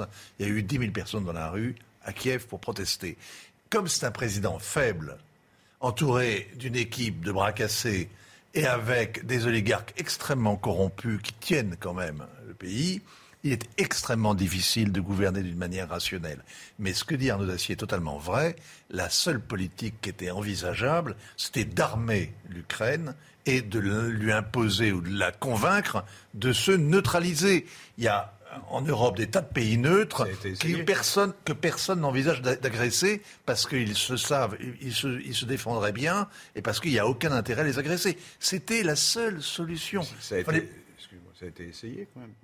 Le contenu de Minsk, c'était un peu ça. Mais Minsk, vous avez remarqué que Minsk, c'est le gouvernement ukrainien qui a saboté les accords de Minsk, qui a refusé de remplir sa part de contrat. On peut pas dire que ça n'a pas été essayé. Non, mais ce que c'est la seule politique possible. Ils ont essayé, mais ni les Ukrainiens ni les Russes n'en ont voulu. Non, mais c'est pas c'est pas le débat du jour, mais la responsabilité des Ukrainiens dans cette affaire. Et c'est un peu cruel de dire ça parce que bah aujourd'hui on est évidemment en sympathie avec eux, avec le peuple ukrainien, mais la responsabilité des élites ukrainiennes dans tout ça est, lourde, clairement. Voilà, ils sont pas coupables, évidemment, le coupable, c'est Poutine, mais par contre, ils sont responsables.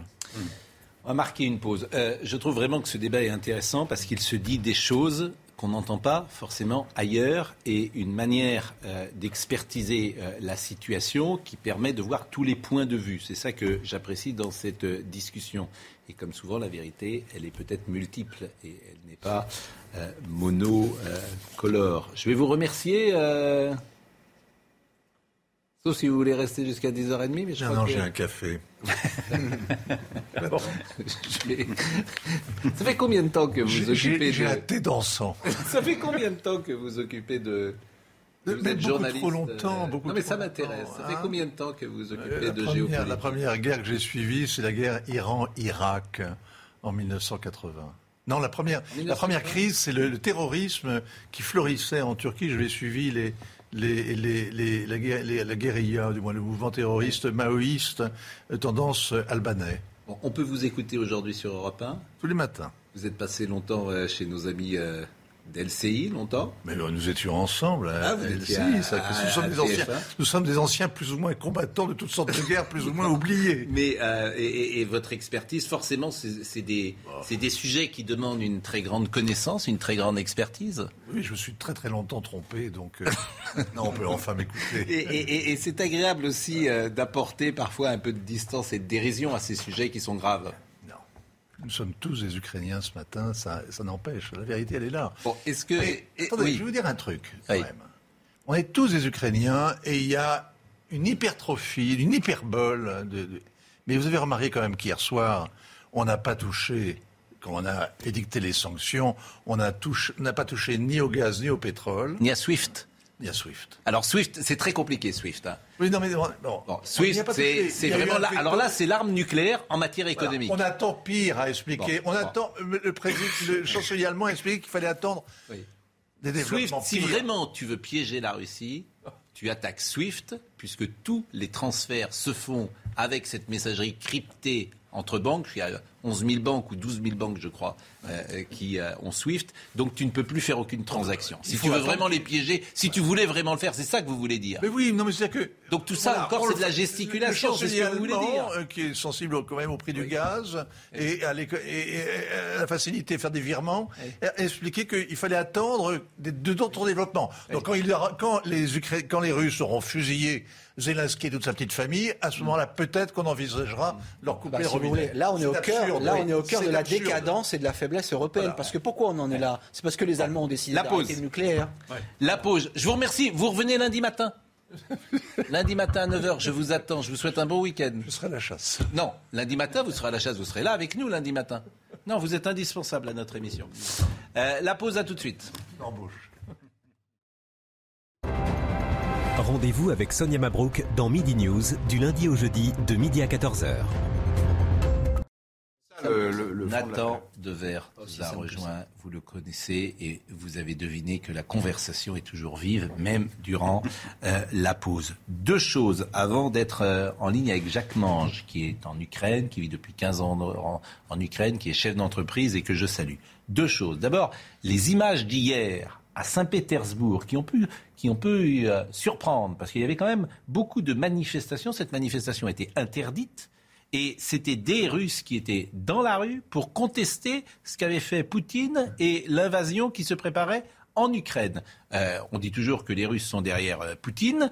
Euh, c'est sans doute vrai dans leur majorité, mais c'est des images quand même qui ont étonné Nathan Dever. Et donc il y a des opposants aujourd'hui à Poutine dans le régime et qui ont, voulu manifester hier. Et qui se sont fait arrêter. Et qui se sont fait arrêter. La deuxième chose, parce que ça aussi c'est intéressant, François Fillon, c'est pas n'importe qui ancien Premier ministre de la France. Il est aujourd'hui toujours au conseil d'administration de Cibur, qui est une entreprise liée à un pouvoir qui vient quand même d'envahir l'Ukraine. Est-ce que le Premier ministre de la France, pour des raisons morales, doit démissionner de ses euh, fonctions? Bah, Je vous pose la question. Parce que ça me paraît quand même. Soit il, euh, soit, il arrête d'en parler, parce qu'il y a un conflit d'intérêts là, quand même. Quand on va l'interviewer pour lui demander qu'est-ce que vous pensez de la situation, etc., il n'a rien à dire. Oui, mais là, je ne me plaçais pas sur ce terrain je me plaçais, euh, Sibur, c'est une entreprise euh, publique qui est liée euh, à, Poutine, je me plaçais uniquement sur un plan moral et sur un plan de quelqu'un qui a été Premier ministre de la France et qui a voulu être président de la République. Et qui, effectivement, aujourd'hui, au conseil d'administration d'une boîte qui est détenue par un proche de Poutine. Voilà, c'était ça ma, question. Bah, déjà aujourd'hui, c'est vrai que nous avons tous à l'heure actuelle une pensée pour les Ukrainiens, pour les populations civiles, pour les, civils qui, craignent là dans, les heures qui viennent tous les bombardements qui vont venir. J'aimerais aussi avoir une pensée pour les populations civiles russes qui ne soutiennent pas la, politique de Poutine. Ceux, pas tous, mais ceux qui ne soutiennent pas la politique de Poutine. Ces manifestations dont vous avez montré les images, elles étaient interdites hier. Euh, on sait en Russie le prix qu'on paye quand on est opposant, on sait le, sort de Navalny. Et il y a eu hier un nombre euh, conséquent, très important, de gens qui, à Saint-Pétersbourg, sont allés dire qu'ils ne voulaient pas être l'otage de cette politique euh, meurtrière, contraire au droit international, et qui, dont ils vont payer les conséquences avec les sanctions économiques. Et quant à Fillon, moi, je trouve en effet que d'abord, euh, bon, un ancien Premier ministre qui, décide de faire de l'argent dans le privé en vendant des, carnets de contact, moi je trouve que ça pose un problème de déontologie. Et quand c'est avec une entreprise russe, ça pose un double problème de déontologie. Donc là, il y a, je, euh, oui, je, suis plutôt de, ceux qui, qui estiment que ce n'est pas, euh, ce n'est pas ce qu'aurait fait, j'avais dit ça l'autre jour, le général de Gaulle. Bon, il n'était pas Premier ministre, mais en tout cas, c'est sûr qu'il et, évidemment, euh, par ricochet, euh, François Fillon qui soutient Valérie Pécresse, est-ce que ça peut être un caillou dans la euh, chaussure de Valérie Pécresse ou pas Là aussi, je vous pose la, question. Il est peut-être trop tôt pour y, répondre, mais en tout cas, c'est une question qui méritera d'être posée. Par principe, je n'aime pas donner des leçons de morale aux autres, donc je garderai bien de vous prononcer. Mais, c'est drôle parce que ça existe quand même la morale. C'est drôle parce qu'il ne s'agit pas d'être donneur de leçons, mais ça peut exister quand même. Arnaud Dacier. Ça, c'est une question individuelle. Ça, ne, ça, ne, relève que de, François Fillon. Ah non, il n'y a pas de question individuelle quand tu as été Premier ministre de la France et que tu as voulu être candidat à il, a, il, a, arrêté sa carrière politique. Alors, il va faire. Vous, voulez le condamner à aller dans un monastère Mais non, mais. Vous voulez le condamner à aller dans un monastère et à garder le silence jusqu'à son Non, il peut faire comme d'autres anciens présidents qui ne font pas de. Euh, la position gaulienne, c'est une position de dialogue relativement pro-russe. Euh, donc, quelque part, il est totalement gaulliste en étant en en, dans un rôle finalement aussi d'influence pour la France en Russie. Bon, alors effectivement, je me souviens, de Gaulle, sur Bon, peut-être que, demain, peut que demain il décidera effectivement de renoncer à ses fonctions. Mm. C'est une question qu'il qui le, qui le regarde. Mais euh, pour le moment, on a décidé d'ailleurs apparemment de continuer le système SWIFT. Ça veut donc dire qu'on considère qu'on va continuer d'avoir des relations économiques avec la Russie. Et on n'a d'ailleurs pas tellement le choix puisqu'on on s'est mis totalement dépendant de leur gaz. Et donc ce serait un peu hypocrite d'un côté de continuer à fonctionner avec l'économie russe, de continuer à leur acheter leur gaz, et de l'autre d'interdire à, à, des François Fillon euh, d'aller faire du business en Russie. Et puis je renvoie, je, renvoie euh, tout à chacun si euh, vous voulez creuser ce sujet. Claude Maluret a fait une intervention hier au Sénat absolument en, tout point remarquable, où il a défini ce qu'est le régime russe depuis tant d'années, ce qu'est Poutine depuis tant d'années. Il a égrené tout ce qu'a fait Poutine depuis tant d'années. Et effectivement, il y a une forme d'aveuglement chez certains vis-à-vis de Vladimir Poutine depuis euh, tant d'années. Je pas ce qu'a dit bah, Maluret, mais enfin, je sais qu'il manie le mépris en général avec beaucoup de dextérité. Je pense que c'est précisément parce qu'on a trop méprisé Poutine qu'on l'a mis dans cet état-là. Donc, euh, en tout cas, donc, il faudrait peut-être aussi arrêter avec l'arrogance occidentale, très non, l'arrogance contre les petits et contre les contre ceux. Je, croyais qu'on était faible et décadent et qu'on rasait les murs. Maintenant, on est faible et décadent et être méprisant, il y a quand même une différence ne vais pas vous apprendre. En général, ça va C'est totalement En général, ça peut aller ensemble, en effet. le mépris, le mépris est l'arme des faits. Mais vous vous êtes totalement trompé sur Poutine, c'est ça la vérité. Ce qui s'est passé depuis tant d'années avec Poutine. Je pensais que Poutine était raisonnable, il ne l'est pas. Vous êtes trompé alors. C'est là, pardonnez-moi. Si vous voulez, si ça vous fait plaisir. Pardonnez-moi, c'est qu'il y a quand même quelques éléments depuis 20 ans qui permettent de savoir qui est Poutine. Vous ne l'avez pas découvert hier. Franchement, et notamment le, rapport avec les opposants qui sont euh, ou tués ou torturés, etc. Je vous mets au défi de trouver chez moi. Quoi, mais d'accord, mais, non, mais, attendez, vous, dites, vous pensiez qu'il était raisonnable. oui, il ne l'était pas. On va aller faire la guerre. Monsieur Il a été longtemps raisonnable, il ne l'est plus. On va aller faire la guerre à tous les autocrates du monde, c'est ça l'idée Mais je ne dis pas ça. Je ne dis pas ça. Je dis que on n'a pas découvert hier qui est Vladimir Poutine. Personne n'a découvert qui est Vladimir Poutine. Euh, C'est tout. Et certains feignent aujourd'hui. découvert hier Attendez, sur ce sujet-là, moi ça commence à m'agacer. Mais je veux bien que la France donne des leçons de démocratie à la terre entière, mais et qu'elle donne des leçons de démocratie à Poutine. Je suis le premier, en effet, à dire que Poutine est un dictateur. Mais simplement, il faudrait que la France regarde quel est l'état de sa propre démocratie, s'il vous plaît. Quel est l'état de ses contre-pouvoirs Quel est l'état de notre liberté Écoutez, ça suffit. Nous avons nous aussi, nous avons nous aussi un président qui devient un président président autocrate, et je ne pense pas que ce soit le meilleur à pouvoir donner des leçons, de, à donner des leçons aux autres. Yvan, je, Yvan, Yvan sérieusement, y a, vous n'êtes pas raisonnable. Si, je vais vous dire pourquoi vous n'êtes pas raisonnable. C'est qu'en Russie, euh, vous parleriez une fois, vous seriez torturé et tué. Je, suis désolé de vous, le dire.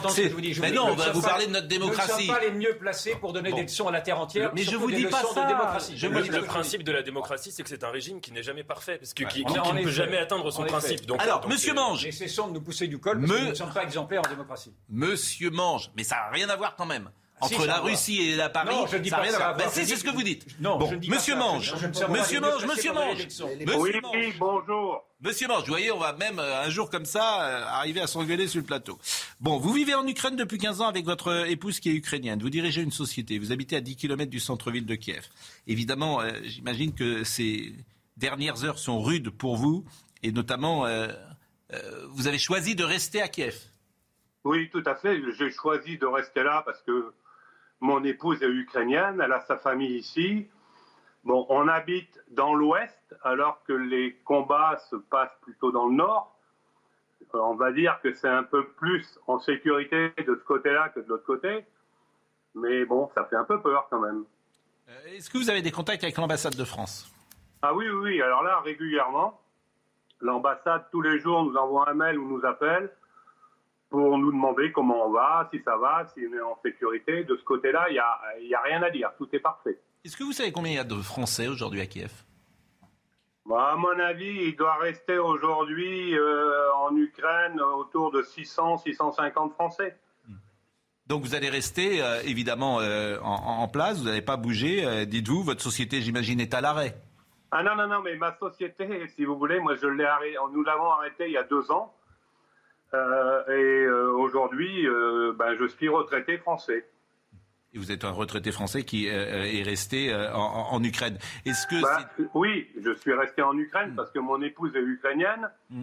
Et puis, euh, voilà, euh, bon, j'ai ma famille en France, mon frère, ma soeur, mes enfants. Mais On a des témoignages euh, avec parfois des explosions qui sont entendues. alors vous, vous êtes à une dizaine de kilomètres hein, du centre de Kiev, disais-je tout à l'heure. Est-ce que vous avez entendu des Ah oui, oui. Ah bah, ce alors hier matin, oui, j'ai entendu un gros boom puisque ça a explosé à peu près 10 kilomètres d'ici.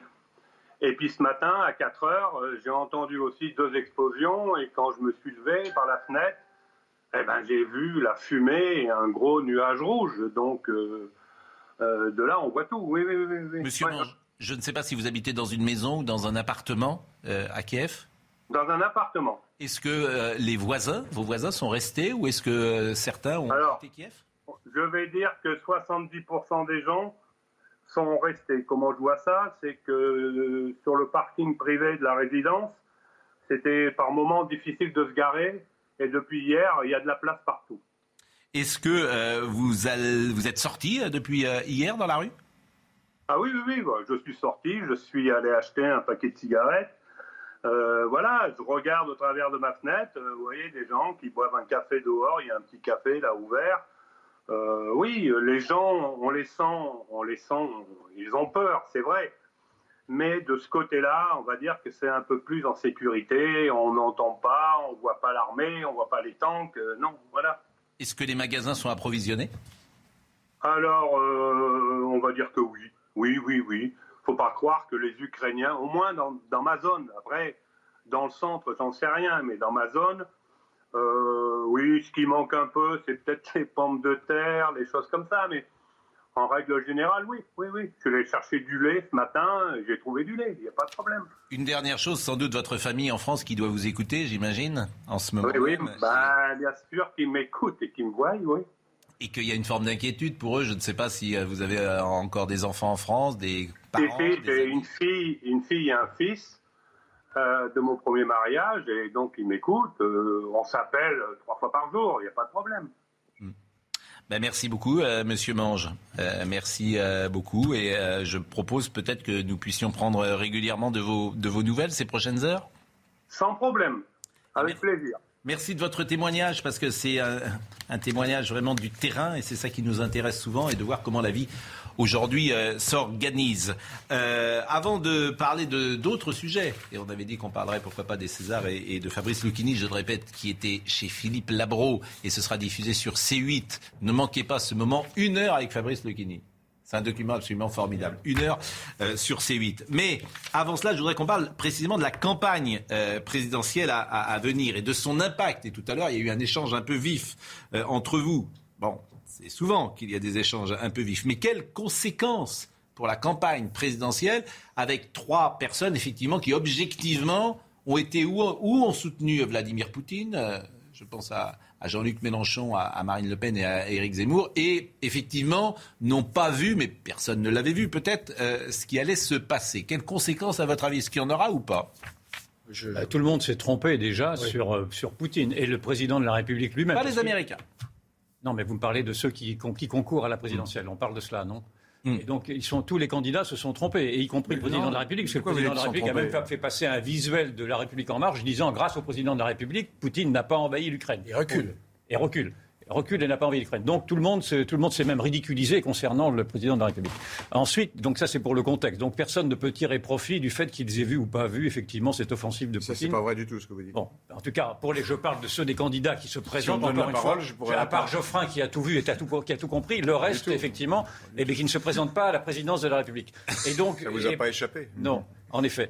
Et pour le reste, euh, il faut, je pense qu'il faut aujourd'hui poser la question tout simplement de savoir s'il ne faut pas repousser la, cette élection. On, a posé la question de savoir s'il ne ah fallait pas repousser l'élection quand il y avait le Covid, rappelez-vous. On a failli la repousser pour les élections municipales, on a failli repousser l'élection présidentielle parce qu'il y avait l'épidémie de Covid. Et je pense qu'il faut aujourd'hui s'interroger de savoir s'il n'est pas temps de repousser cette élection qui, pour l'instant, est concentrée dans, les seules mains d'un président avec une sorte d'union sacrée qui fait que le président n'a plus qu'à claquer le petit doigt en disant euh, que le bon français est celui qui va naturellement soutenir le président. Comme le président est en même temps candidat, cela fausse, me semble-t-il, euh, les perspectives d'une présidentielle. Alors, à moins que Poutine ne se retire demain, et dans ce cas-là, on reprend les cours de la présidentielle, mais si ce conflit doit rester 15 jours, je ne vois pas qu'on puisse faire une élection. Enfin, c'est à discuter, mais je trouve que la question qu'on se posait pour le Covid me semble encore plus évidente aujourd'hui vis-à-vis de Poutine. Est-ce qu'à chaque fois qu'il y a un, événement mondial, il faut, faut déclencher. C'est quand même pas mince cet événement. Non, mais là, ça va un petit peu cannibaliser l'élection, c'est vrai. Mais donc, il faut peut-être se poser la question, mais on n'en est pas peut-être encore là. Moi, je pense que ça va. Euh, ça donne raison à ceux qui ont une vision tragique euh, de l'histoire. C'est-à-dire que euh, on a d'un côté euh, des, candidats qui sont un peu dans l'insouciance et l'assoupissement d'un Occident, si vous voulez, qui qui pense pouvoir régler les problèmes du monde par des postures morales ou par la jactance diplomatique. Hein. Mmh. Et puis vous avez de l'autre côté des candidats qui appellent au réarmement de la France à tous les niveaux. Et euh, c'est évidemment ça. mais c'est la seule chose qui peut nous protéger d'un Poutine. vous êtes, vous êtes euh, donc. Je suis pour la bien France. quelqu'un qui milite pour l'extrême droite. Non, je suis quelqu'un.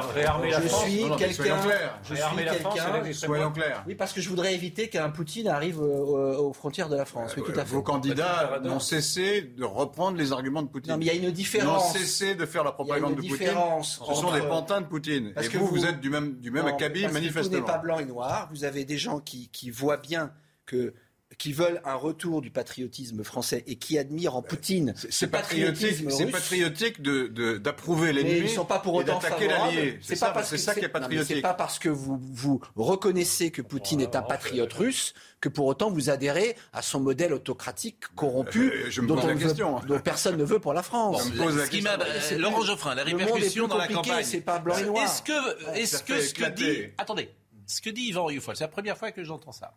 Est-ce que ça s'entend que la campagne présidentielle va être à ce point contaminée qu'on pourrait imaginer de décaler parce que c'est un, euh, un, événement. Euh, non, on n'est pas, pas, pas, non plus belligérant. Hmm. D'accord. Oui, et puis le problème, c'est que si. C'est à moi de parler ou c'est à lui Non, c'est Laurent Geoffroy. Ah non, pardon. C'est à vous. Je croyais que vous avez fini et que vous disiez, on n'est pas. Euh, une voix descendante, je croyais que c'était. C'est CM2, c'est à cause non, de je CM2. Parle, je parle à mon non, mais, mais allez-y. Euh, ça fait éclater l'incompétence noire de Zemmour et de Le Pen, qui nous ont expliqué que les Russes n'allaient pas attaquer, qu'il fallait leur céder tout de suite pour éviter d'avoir un conflit, etc., etc.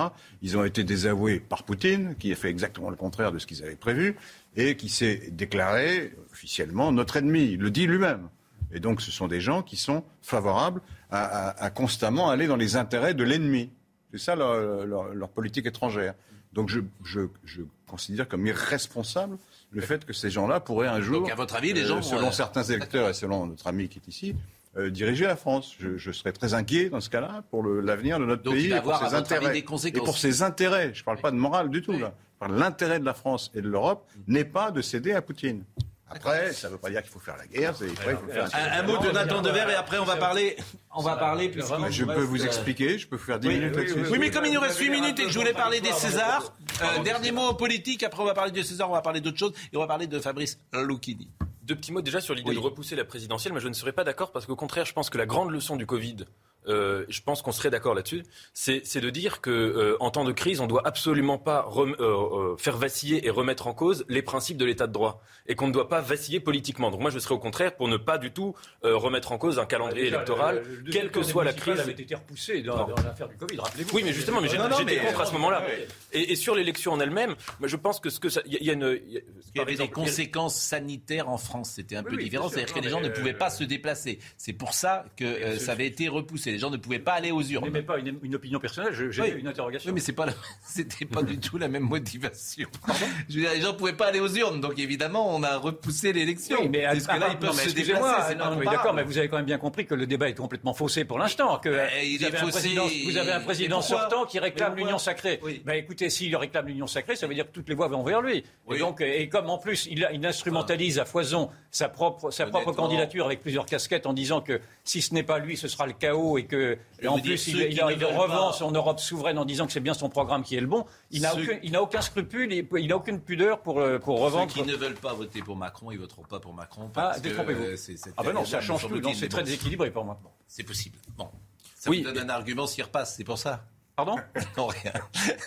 Oui, vous, vous direz non, mais non, c'est pas ça du tout. mais bon. Et sur les trois candidats qui, qui avaient des, des formes de complaisance envers Poutine, je pense qu'il y, avait deux raisons différentes. C'était les, euh, les, uns, c'était euh, c'était par admiration de son nationalisme, et les autres, c'était par euh, réel politique matérialiste à la Mélenchon. Et je pense que les deux sont désavoués à ce moment-là. Mais, mais ce sont ces deux regards qui sont euh, à égalité des, des moi, je voudrais les Césars, non, non, c'est fini. les Césars. Il reste compléter quand même pour regarder avec, avec un esprit critique ce que sont devenus les États-Unis. Je n'irai pas plus loin, mais je trouve que les États-Unis ont beaucoup à. Je suis un client des Césars. Je suis un client des Césars. Je suis un client des Césars parce que j'aime euh, l'émotion. Donc j'aime quand quelqu'un, euh, je me souviens d'Anne Parillo montant sur scène pour Nikita, je me souviens de Yves Montand susurrant à Simone Signoret le nom euh, du vainqueur alors qu'elle avait du mal à voir. Je me souviens de Gérard Depardieu pour Cyrano de Bergerac. On a tant de souvenirs. Je me souviens de Philippe Noir parlant un jour euh, à Meryl Streep. C'était merveilleux. C'est ça que j'aime dans les Césars. C'est ces gens qui montent sur scène. Comment? C'est du Pérec. Oui, c'est du Oui, je me souviens effectivement Georges Perret. Bon, et euh, comment dire Et c'est vrai que cette euh, couleur-là a parfois un peu disparu euh, les dernières années et que c'est devenu des meetings. Et César, pour moi, c'est pas un meeting. Le cinéma, c'est pas de l'idéologie. On juge même parfois aujourd'hui un film avec des critères idéologiques. Donc, si le film remplit des cages, s'il y a tant de, si tel sujet est abordé, s'il y a tant de diversité, s'il y a tant de profils, etc. On l'a toujours fait. Oh, moi, j'avais pas le sentiment qu'on le faisait dans les années 70, mais peut-être que je me trompe. Et, 80. Bon, c'est vrai qu'il y avait une génération dans les années 70-80 de réalisateurs absolument exceptionnels. Mm. Je peux, on peut citer 50 réalisateurs dans ces années-là, qu'aujourd'hui, peut-être les choses sont un poil différentes. Mais ce soir, c'est les Césars, c'est sur Canal, c'est la 47e cérémonie des Césars. C'est euh, à 20h55 et euh, le maître de cérémonie sera Antoine Decaune. Et je vous propose précisément, parce qu'il est toujours brillant, euh, plein de fantaisie, drôle, il va nous rappeler la mission, la mission ce soir pour les Césars. Antoine Decaune. La mission, euh, c'est essayer de remettre le cinéma un peu au, cœur du village. On sort de deux années un peu, un peu difficiles, euh, de beaucoup de polémiques euh, après le, post-MeToo. L'année dernière, le, en plein confinement, une année où il n'y avait pas de film, aucun enjeu. Là, on va essayer de, de, remettre un peu de joie, de bonne humeur, de, de célébrer le cinéma. Et il n'y a pas de S à César, comme vous le savez, parce qu'il n'y a jamais de S pour un nom propre. C'est les Césars. Bon, et puis parallèlement, alors il ne sera pas aux Césars ce soir, c'est Fabrice Lucchini, mais il se trouve qu'il est euh, l'invité de Philippe Labro. Philippe Labro qui a découvert euh, ah quand il était Lucchini. Exactement. Et il l'avait fait tourner dans son premier film qui s'appelle Tout peut arriver, qui était un film avec Jean-Claude Bouillon, qui était un film vraiment euh, assez remarquable dans les années 60, à la fin des années 60. Et le première fois où Lucchini a joué dans un film, c'est chez Philippe Labro. Il était coiffeur à l'époque, etc. Et puis il devait coiffer peut-être Philippe. Et puis il s'était rencontré comme ça. Il est devenu l'homme qu'il était. Et c'était un tournage d'ailleurs à Angoulême. Alors je vous propose d'écouter Lucchini qui a fait un très grand numéro chez Philippe Labro. C'est une spéciale Lucchini. Premier extrait. Pour illustrer cette solitude, il dit, La Fontaine, la raison d'ordinaire n'habite pas longtemps chez les gens séquestrés. Ça a l'air de rien, mais c'est magnifique. Surtout que c'est pas dit en appuyant. Et alors je me dis, il faut que j'appelle le Premier ministre de l'époque, Édouard Philippe. J'appelle Édouard Philippe, qui très gentiment me répond. Je lui dis, si vous nous enfermez longtemps, j'avais déjà inconsciemment prévu les graves troubles psychiatriques qu'allaient être traversés par la jeunesse, les, les, tous les psychiatres qui m'expliquent qu'il y a des, des, abandons de cursus. La, la, jeunesse, je vais faire la démagogie de l'homme totalement impliqué, citoyen, mais le drame de, des gens entre 17 ans et 30 ans est catastrophique parce que cette rupture sociale. Bon, et je dis à Édouard Philippe, moi j'ai qu'un mot à vous dire, monsieur le ministre, la raison d'ordinaire n'habite pas longtemps chez les gens séquestrés. Et comme on est séquestré, on va devenir cinglé. Il me dit, oh là là, mais il faut en parler à Macron. moi j'appelle Emmanuel Macron je lui dis, Emmanuel, j'ai pas grand chose à dire, mais je ne dirai qu'un mot, la raison d'ordinaire n'habite pas longtemps chez les gens séquestrés. Et, et quand on a été inauguré le, le, musée de la Fontaine, merveilleuse. Il était merveilleux, très beau, euh, euh, le président. Et on était tous les deux. Et il m'a dit, on m'a demandé de dire une femme, et je lui ai redit devant lui, Monsieur le Président, la raison d'ordinaire. Vous savez, j'ai une névrose, c'est que je suis capable de rester une heure et demie, une journée entière sur une phrase, parce que c'est Michel Bouquet qui m'a appris en l'usant, en l'usant, le sens profond se révèle. Voilà. Vraiment, comme on ne s'en lasse pas, je vous propose un deuxième extrait sur le téléphone portable euh, par euh, Fabrice Lucchini. Il faut lire le livre de Gérard Bronner, la, machine cognitive. Il explique que nos portables nous absorbent maintenant 94% de notre énergie psychique. Et que l'homme qui, normalement, avec tous les progrès depuis le Moyen Âge, techniques, pour qu'il puisse s'ouvrir à tout, a été écrabouillé par cette chose. Regardez un détail. Une moto s'arrête au feu rouge. Premier geste, comme il y a trois secondes d'ennui, pascalien. Qu'est-ce qu'il fait? Crac Portable. Bon, le feu vert, il rentre le portable. Feu rouge, 28 secondes plus tard, un autre. C'est rare qu'il se passe un événement prodigieux. Eh bien, on ressort le portable. Et vous savez pourquoi? Parce que l'ennui, parce que Pascal, parce que l'inconfort et cet outil qui nous donne l'impression qu'on va nous appeler, mais non, on ne nous appelle pas tant que ça. Hein. et, et, après qu'on ne nous appelle pas, on peut regarder les vidéos de la veille et toute cette absorption psychique. Regardez, il y a cent ans du temps de Baudelaire, une femme se promenait, la rue assourdissante autour de moi hurlait.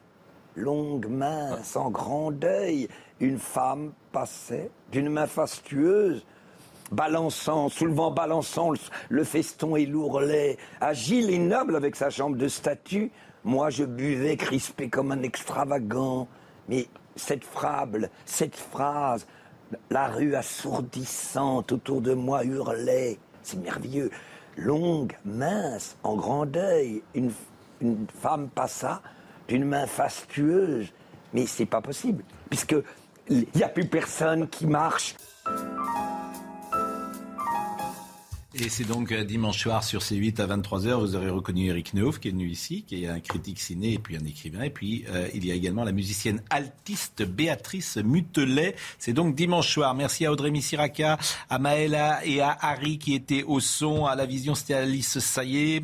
Euh, Marine Lançon était là comme tous les jours, bien sûr, et avec Arthur Buriot qui est, tous les deux sont remarquables. Au service programmation, merci pour une semaine particulièrement compliquée, parfois à monter des plateaux. Claudie Jacquin, Valérie Weber, Pauline Fleury, Diana Kerfala, Nicolas Nissim, Éléonore de Vulpillère et Godefroy euh, Fleury. Merci euh, Arnaud Dacier, c'était intéressant de vous écouter.